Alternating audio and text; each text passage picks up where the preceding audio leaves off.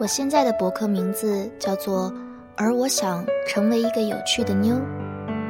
有人对我说：“你已经是了。”听到这样的恭维，窃喜自然是有的，但在那短暂的、酒精上头一般的兴奋感消散之后，我会忧心忡忡地问自己：“真的吗？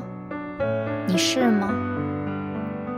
其实，总有一些小事情会在不经意间跳出来，提醒我，我其实是一个乏味的人。这边有一家泰国菜做的不错，总是让我想起熟悉的广州味道，而且离我们学院很近，所以我常常去。前两个星期的某个晚上，我刚一推门进去，服务生小姐看到我的脸，就立刻流畅地问。泰式炒河粉加豆腐，一点点辣，在这吃，对吧？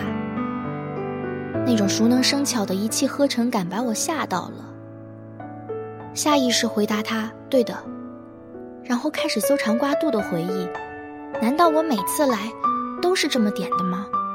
原来我竟然是一个这么没有新意的人吗？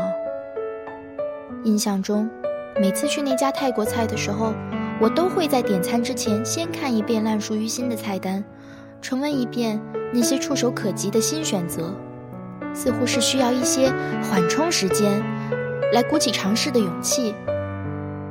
不过看样子，大多数时候我都缓冲失败了，不禁又联想起别的思维定式了。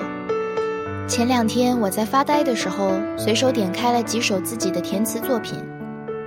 在页面的快速切换间，我反反复复地看到了同一个词“沉默”。我当时心里一惊，又点开了另外几首作品，发现无一例外的也出现了“沉默”这个词。又检查了其他几组词语的出现频率，心都凉了。天哪！我还以为自己是有那么一丁点儿文采的人，谁知道我的措辞竟然如此单调。脑子里一个镜头闪过。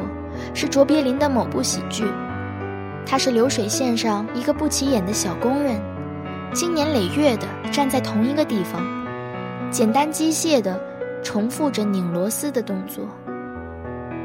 被沉默击中的那个瞬间，我恍然觉得自己就是那条枯燥的流水线，那堆将死的螺丝钉，那个无趣的小工人。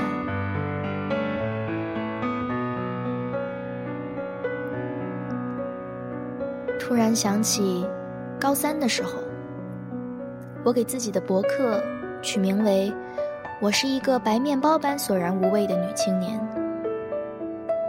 那确实是十分寡淡的年岁，没有多少事情可以做，每天在学校里翻来覆去看那几门科目，出来吃饭翻来覆去点那几样菜，生活的很规律，很齐整，很平庸。